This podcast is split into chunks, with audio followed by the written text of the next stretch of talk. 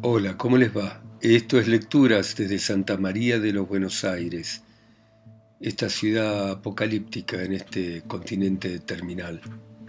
Y vamos a continuar con la lectura de Sobre héroes y tumbas de Ernesto Sábato.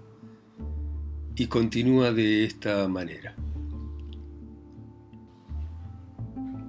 Por un momento Martín pensó que acaso él estaba soñando o sufriendo una visión Nunca había estado antes en aquella plazoleta de Buenos Aires. Nada consciente lo había hecho caminar hacia ella en aquella noche asiaga. Nada podía hacerle prever un encuentro tan portentoso. Eran demasiadas casualidades y era natural que por un momento pensara en una alucinación o en un sueño. Pero las largas horas de espera ante aquella puerta no le dejaron lugar a dudas. Era Alejandra quien había entrado y quien permanecía allí dentro, sin motivo que a él se le alcanzase. Llegó la mañana y Martín no se atrevió a esperar más, pero temía ser visto por Alejandra a la luz del día. Por lo demás, ¿qué lograría con verla salir? Con una tristeza que se manifestaba en dolor físico, marchó hacia Cabildo. Un día nublado y gris, cansado y melancólico, despertaba del seno de aquella alucinante noche. 3. Informes sobre ciegos. Oh dioses de la noche, oh dioses de las tinieblas, del incesto y del crimen, de la melancolía y del suicidio. Oh dioses de las ratas y de las cavernas, de los murciélagos, de las cucarachas. Oh violentos, inescrutables dioses del sueño y de la muerte. 1. ¿Cuándo empezó esto que ahora va a terminar con mi asesinato? Esta feroz lucidez que ahora tengo es como un faro y puedo aprovechar un intensísimo haz hacia vastas regiones de mi memoria. Veo caras, ratas en un granero, calles de Buenos Aires o Argel, prostitutas y marineros. Muevo el haz y veo cosas más lejanas, una fuente en la estancia, una bochornosa siesta, pájaros y ojos que pincho con un clavo. Tal vez ahí, pero quién sabe, puede ser mucho más atrás, en épocas que ahora no recuerdo, en periodos remotísimos de mi primera infancia. No sé, ¿qué importa además? Recuerdo perfectamente, en cambio, los comienzos de mi investigación sistemática. La otra, la inconsciente, acaso la más profunda, ¿cómo puedo saberlo? Fue un día de verano del año 1947, al pasar frente a la Plaza de Mayo por la calle San Martín, en la vereda de la municipalidad. Yo venía abstraído cuando de pronto oí una campanilla, una campanilla como de alguien que quisiera despertarme de un sueño milenario. Yo caminaba mientras oía la campanilla que intentaba penetrar en los estratos más profundos de mi conciencia. La oía, pero no la escuchaba hasta que de pronto aquel sonido tenue pero penetrante y obsesivo pareció tocar alguna zona sensible de mi yo, alguno de esos lugares en que la piel del yo es finísima y de sensibilidad anormal. Y desperté sobresaltado como ante un peligro repentino y perverso, como si en oscuridad hubiese tocado con mis manos la piel helada de un reptil. Delante de mí, enigmática y dura, Observándome con toda su cara, vi a la ciega que allí vende baratijas.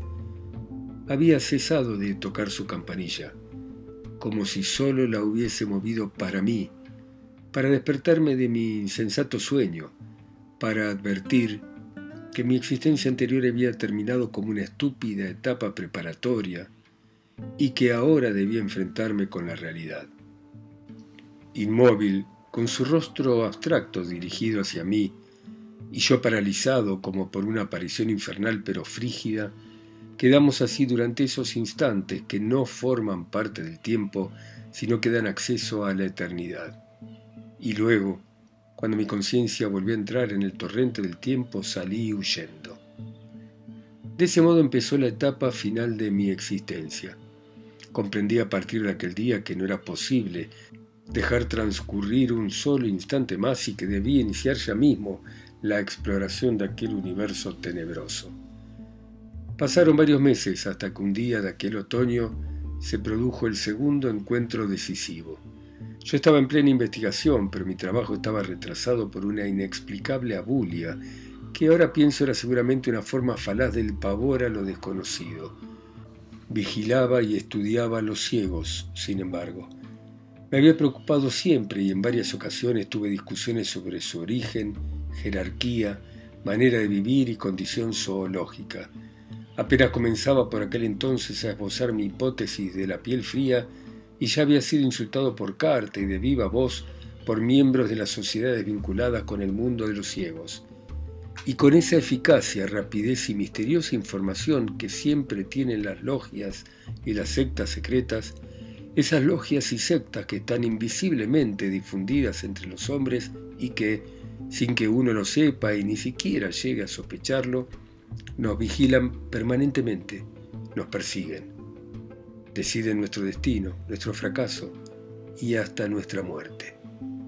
Cosa que en grado sumo pasa con la secta de los ciegos, que, para mayor desgracia de los inadvertidos, tienen a su servicio hombres y mujeres normales, en parte engañados por la organización, en parte como consecuencia de una propaganda sensiblera y demagógica, y, en fin, en buena medida, por temor a los castigos físicos y metafísicos que se murmura reciben los que se atreven a indagar en sus secretos.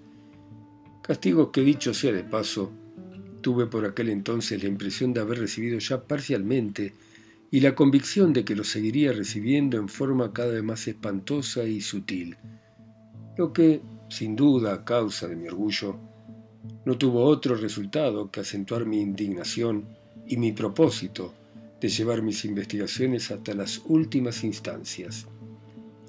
Si fuera un poco más necio, me podría jactar acaso de haber confirmado con esas investigaciones la hipótesis que desde muchacho imaginé sobre el mundo de los ciegos, ya que fueron las pesadillas y alucinaciones de mi infancia las que me trajeron la primera revelación. Luego, a medida que fui creciendo, fue acentuándose mi prevención contra esos usurpadores, especie de chantajistas morales que, cosa natural, abundan en los subterráneos. Por esa condición que los emparentó con los animales de sangre fría y piel resbaladiza, que habitan en cuevas, cavernas, sótanos, viejos pasadizos, caños de desagües, alcantarillas, pozos ciegos, grietas profundas, minas abandonadas con silenciosas filtraciones de agua y algunos, los más poderosos, en enormes cuevas subterráneas, a veces a centenares de metros de profundidad, como se puede deducir de informes equívocos y reticentes de espeleólogos y buscadores de tesoros, lo suficientemente claro, sin embargo, para quienes conocen las amenazas que pesan sobre los que intentan violar el gran secreto. Antes, cuando era más joven y menos desconfiado, aunque estaba convencido de mi teoría, me resistía a verificarla y hasta a enunciarla, porque esos prejuicios sentimentales que son la demagogia de las emociones me impedían atravesar las defensas levantadas por la secta, tanto más impenetrables como más sutiles e invisibles, hechas de consignas aprendidas en las escuelas y los periódicos, respetadas por el gobierno y la policía, propagadas por las instituciones de beneficencia, las señoras y los maestros. Defensas que impiden llegar hasta esos tenebrosos suburbios, donde los lugares comunes empiezan a ralear más y más y en los que empieza a sospecharse la verdad. Muchos años tuvieron que transcurrir para que pudiera sobrepasar las defensas exteriores y así paulatinamente con una fuerza tan grande y paradojal como la que en las pesadillas nos hacen marchar hacia el horror, fui penetrando en las regiones prohibidas, donde empieza a reinar la oscuridad metafísica, vislumbrando aquí y allá al comienzo indistintamente, como fugitivos y equívocos fantasmas, luego con mayor y aterradora precisión, todo un mundo de seres abominables. Ya contaré cómo alcancé ese pavoroso privilegio y cómo después de años de búsqueda y de amenaza pude entrar en el recinto donde se agita una multitud de seres, de los cuales los ciegos comunes son apenas su manifestación menos impresionante. 2. Recuerdo muy bien aquel 14 de junio, día frígido y lluvioso. Vigilaba el comportamiento de un ciego que trabaja en el subterráneo a Palermo, un hombre más bien bajo y sólido, morocho, sumamente vigoroso y muy mal educado. Un hombre que recorre los coches con una violencia apenas contenida, ofreciendo ballenitas entre una compacta masa de gente aplastada.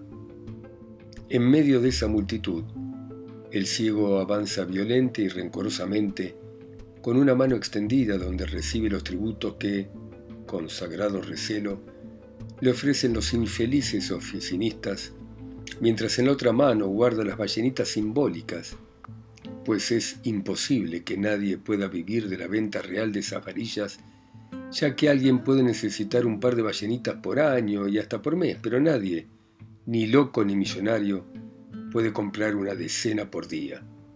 De modo que, como es lógico y todo el mundo así lo entiende, las ballenitas son meramente simbólicas, algo así como la enseña del ciego, una suerte de patente de corso que los distingue del resto de los mortales, además de su célebre bastón blanco. Vigilaba pues la marcha de los acontecimientos, dispuesto a seguir ese individuo hasta el fin, para confirmar de una vez por todas mi teoría.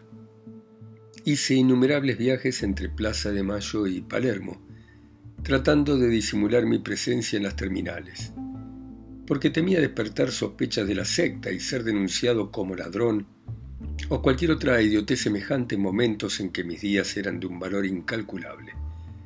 Con ciertas precauciones, pues me mantuve en estrecho contacto con el ciego y cuando por fin realizamos el último viaje de la una y media, precisamente aquel 14 de junio, me dispuse a seguir al hombre hasta su guarida. En la terminal de Plaza de Mayo, antes de que el tren hiciera su último viaje hasta Palermo, el ciego descendió y se encaminó hacia la salida que da la calle San Martín. Empezamos a caminar por esa calle hacia Cangallo. En esa esquina dobló hacia el bajo. Tuve que extremar mis precauciones, pues en la noche invernal y solitaria no había más transeúntes que el ciego y yo, o casi. De modo que lo seguía a prudente distancia, teniendo en cuenta el oído que tienen y el instinto que les advierte cualquier peligro que aceche sus secretos.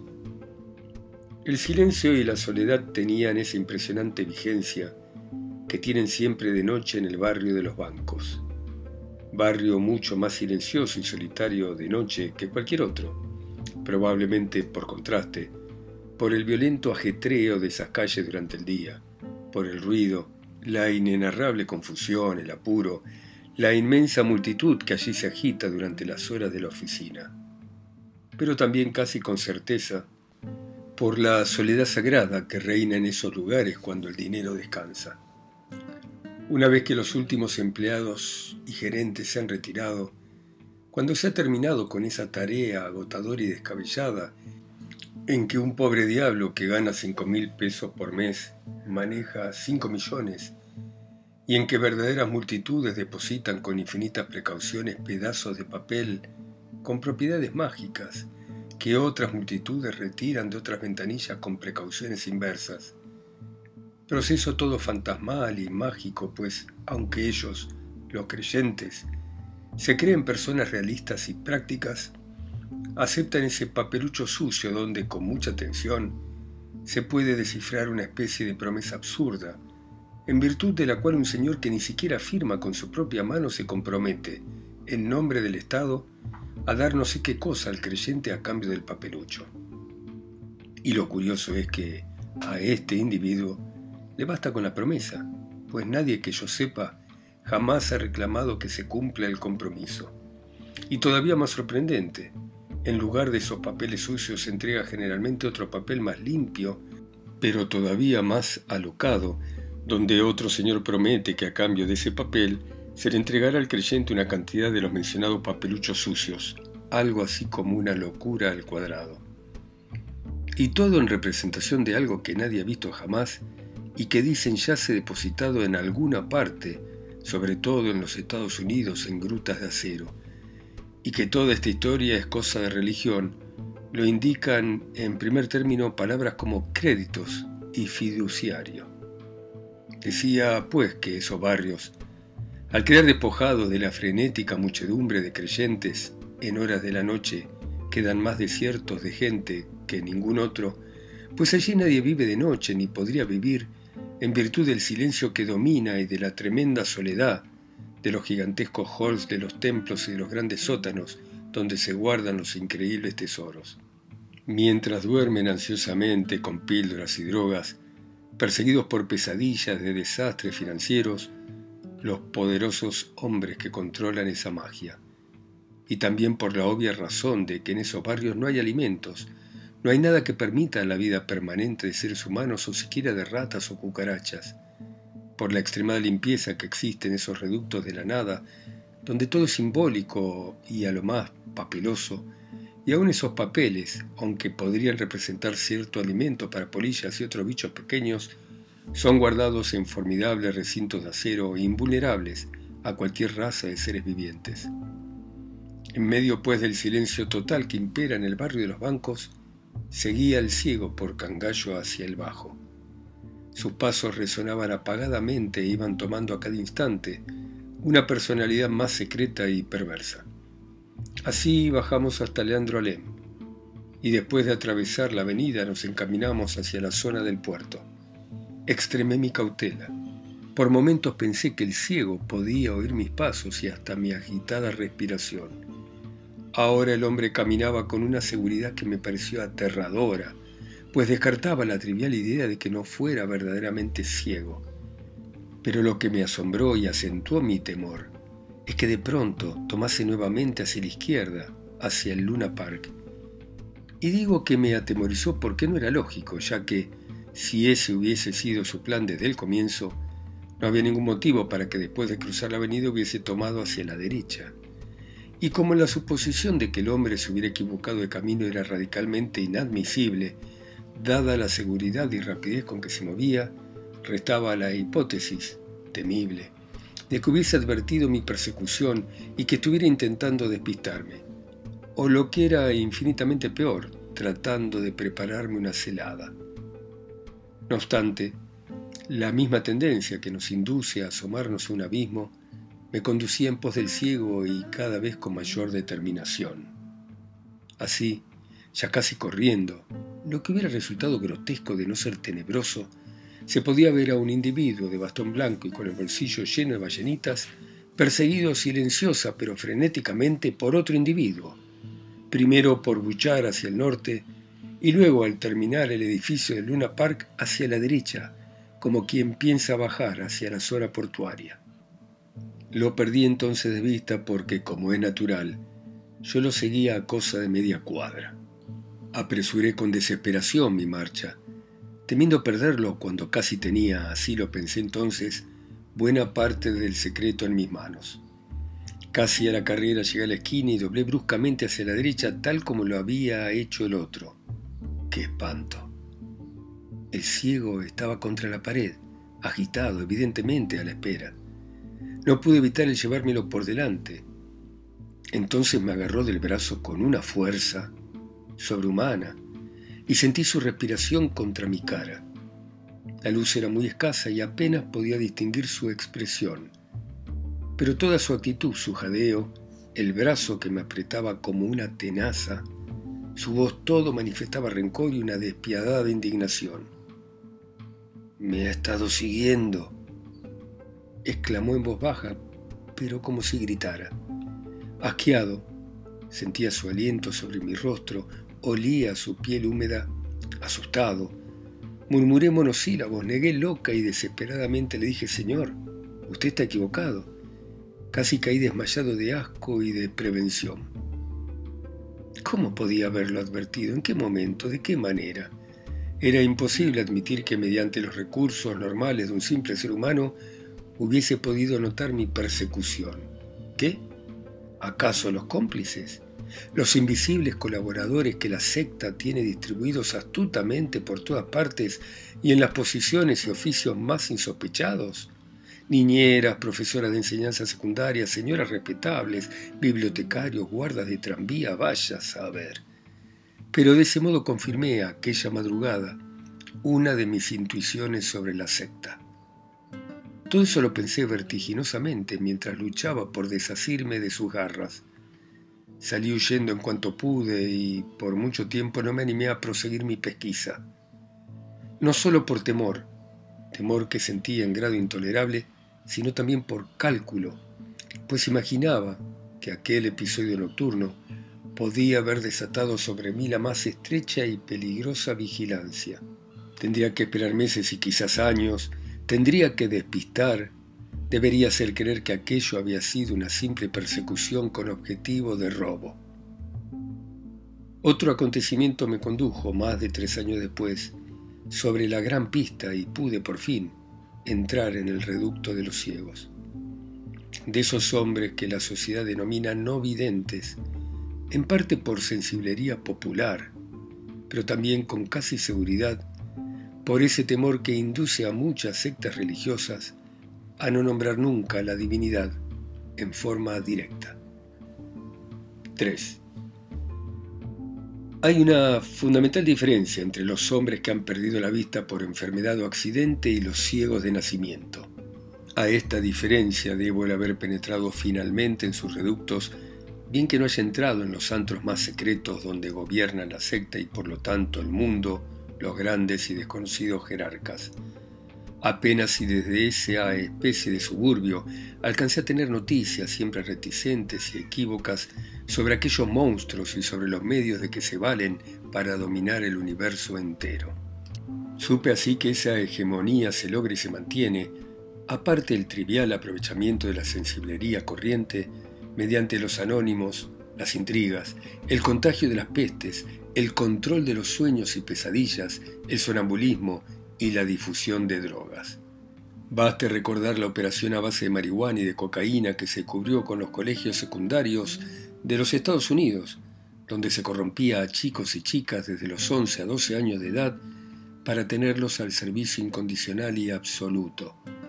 La investigación, claro, terminó donde debía empezar de verdad, en el umbral inviolable. En cuanto al dominio mediante los sueños, las pesadillas y la magia negra, no vale ni siquiera la pena demostrar que la secta tiene para ello a su servicio a todo el ejército de videntes y de brujas de barrio, de curanderos, de manos santas, de tiradores de cartas y de espiritistas. Muchos de ellos, la mayoría, son meros farsantes, pero otros tienen auténticos poderes, y lo que es curioso, suelen disimular esos poderes bajo la apariencia de cierto charlatanismo para mejor dominar el mundo que los rodea.